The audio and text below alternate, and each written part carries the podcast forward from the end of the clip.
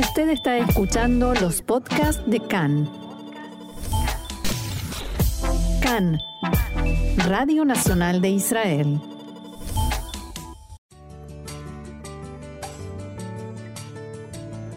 Bienvenidos, acompáñennos a recorrer la actualidad más allá de las noticias. Tal como lo indica la presentación de este segmento, nos vamos más allá de las noticias. Esta vez la noticia es la muerte de la periodista Shirin Abu Akleh ayer en Jenin.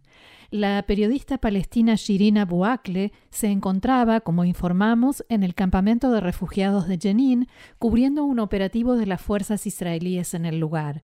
Como ha sucedido con frecuencia en las últimas semanas, cuando ingresan al campamento de refugiados, los soldados israelíes son repelidos con disparos masivos de armas de fuego por parte de terroristas.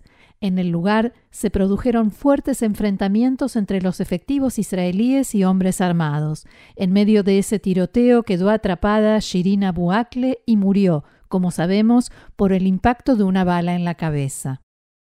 Muchos factores en la región condenaron a Israel por la muerte de la periodista, la autoridad palestina, Qatar, Kuwait, Siria, Líbano y también organizaciones terroristas como Hamas, la Jihad Islámica y Hezbollah acusaron a Israel de haberla asesinado a sangre fría. Un tono diferente tuvieron los comunicados de Egipto, Jordania y Bahrein, que condenaron su muerte sin mencionar a Israel.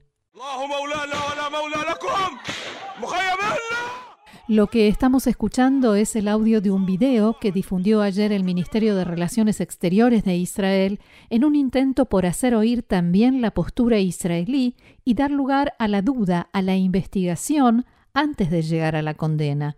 Lo que se oye son las voces de los terroristas que disparaban diciendo que habían logrado impactar en un soldado israelí que cayó al suelo.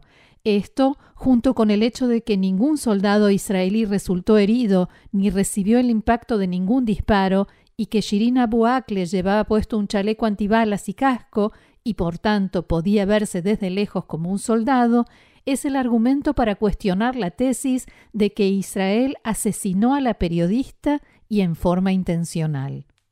Ahora el tema en cuestión es la investigación de lo sucedido y la autoridad palestina se niega a aceptar la propuesta israelí de realizar una investigación conjunta. A diferencia de la narrativa palestina oficial y de lo que se difunde en las redes sociales, un funcionario de alto rango del Departamento de Medicina Forense de la Autoridad Palestina fue entrevistado en la tarde de ayer por periodistas palestinos y rehusó decir expresamente que el ejército israelí fue quien disparó la bala que mató a la periodista.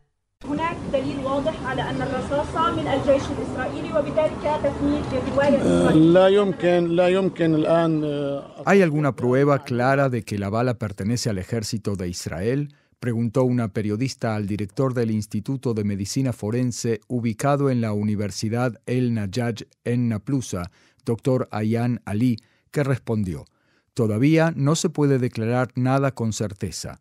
Vamos a analizar las pruebas que se hallen y lo comunicaremos. Todavía queda por delante un largo proceso de investigación que no es seguro que vaya a cerrar por completo el caso. En diálogo con Khan, el coronel en la reserva Eitan Dangot, ex coordinador de las actividades del gobierno en los territorios, se refirió a lo sucedido ayer en Jenin.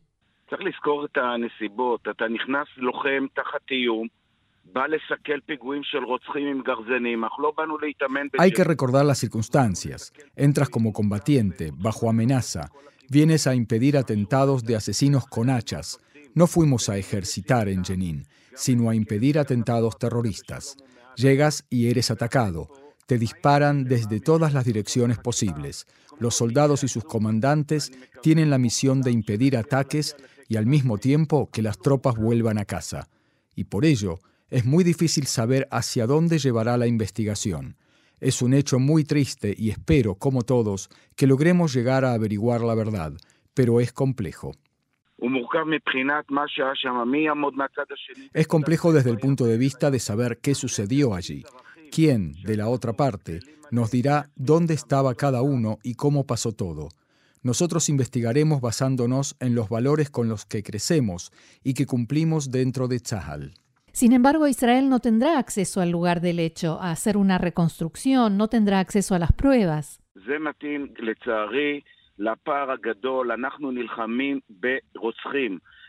Eso lamentablemente tiene que ver con la gran diferencia que hay entre las dos partes.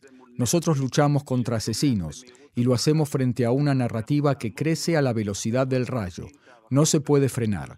Solo puedes mostrar tus valores, y eso lo vimos tanto en el Ministerio de Defensa como el jefe de Estado Mayor de Tzahal, el comandante del Comando Norte, buscan la verdad, una investigación real que nos lleve a la verdad, sea cual fuere. ¿Eso funciona frente al ciudadano común en diferentes países?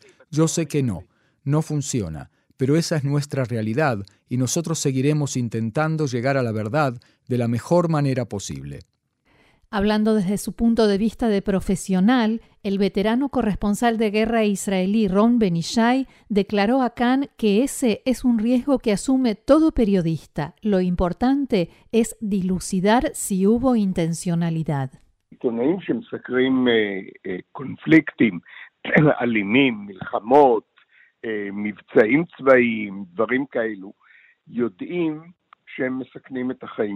Los periodistas que cubren conflictos violentos, guerras, operativos militares y ese tipo de temas saben que ponen en riesgo sus vidas.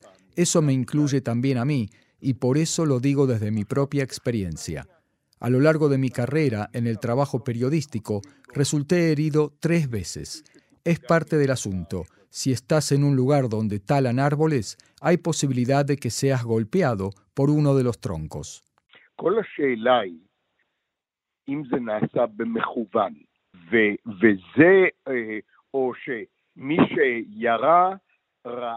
La pregunta es si se hizo en forma intencional o que quien disparó vio que se trataba de periodistas y no de hombres armados y de todos modos les disparó.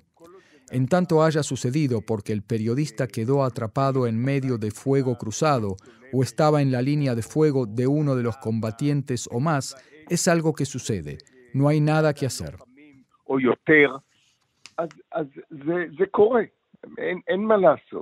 Sobre este punto en particular también habló con Khan el doctor Ronnie Shaked, investigador en el Instituto Truman por la Paz de la Universidad Hebrea de Jerusalén, experto en la sociedad palestina, periodista y ex corresponsal en los territorios del diario Yediota Haronot.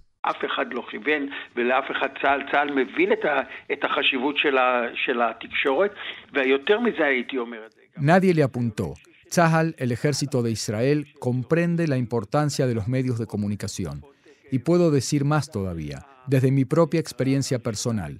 Tzahal muchas veces, cuando los soldados salen a la línea de fuego, incluso en los tiempos de la primera y la segunda intifada, hace una reunión, un informe sobre cómo manejarse con los periodistas y la importancia de los medios de comunicación en el lugar. Por eso me sorprendió mucho que esto ocurriera y de la forma como ocurrió.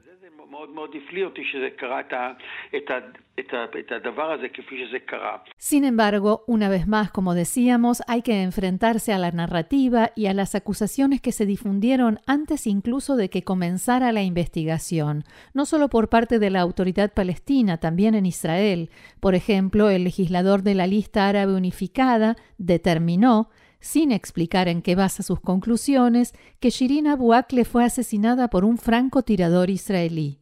Incluso, sostiene Ron Benishai, si se verifica que Shirin Abu Akleh murió por el impacto de una bala del ejército israelí, ello no implica automáticamente que una periodista fue asesinada. Entonces, ¿qué importa si se averigua de dónde partió la bala?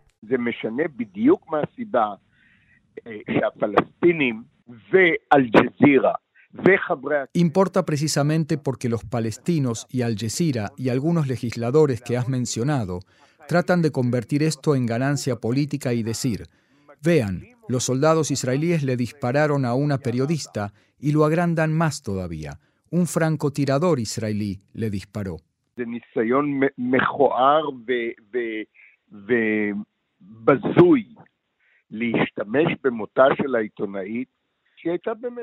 Es un intento repugnante y despreciable de utilizar la muerte de la periodista.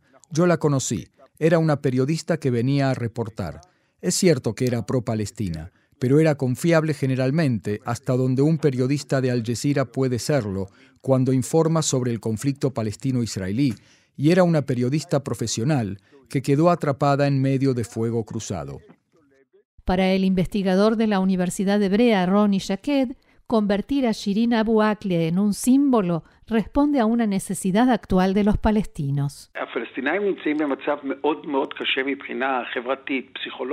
Los palestinos se encuentran en una situación muy, muy difícil desde el punto de vista social, psicológico, económico. En una época así, la sociedad busca símbolos. Hemos visto la mezquita de Al-Aqsa, el gran uso que hicieron de Al-Aqsa. Y de pronto se encuentran con otro tipo de símbolo, no religioso, sino un símbolo civil, y más aún, una mujer.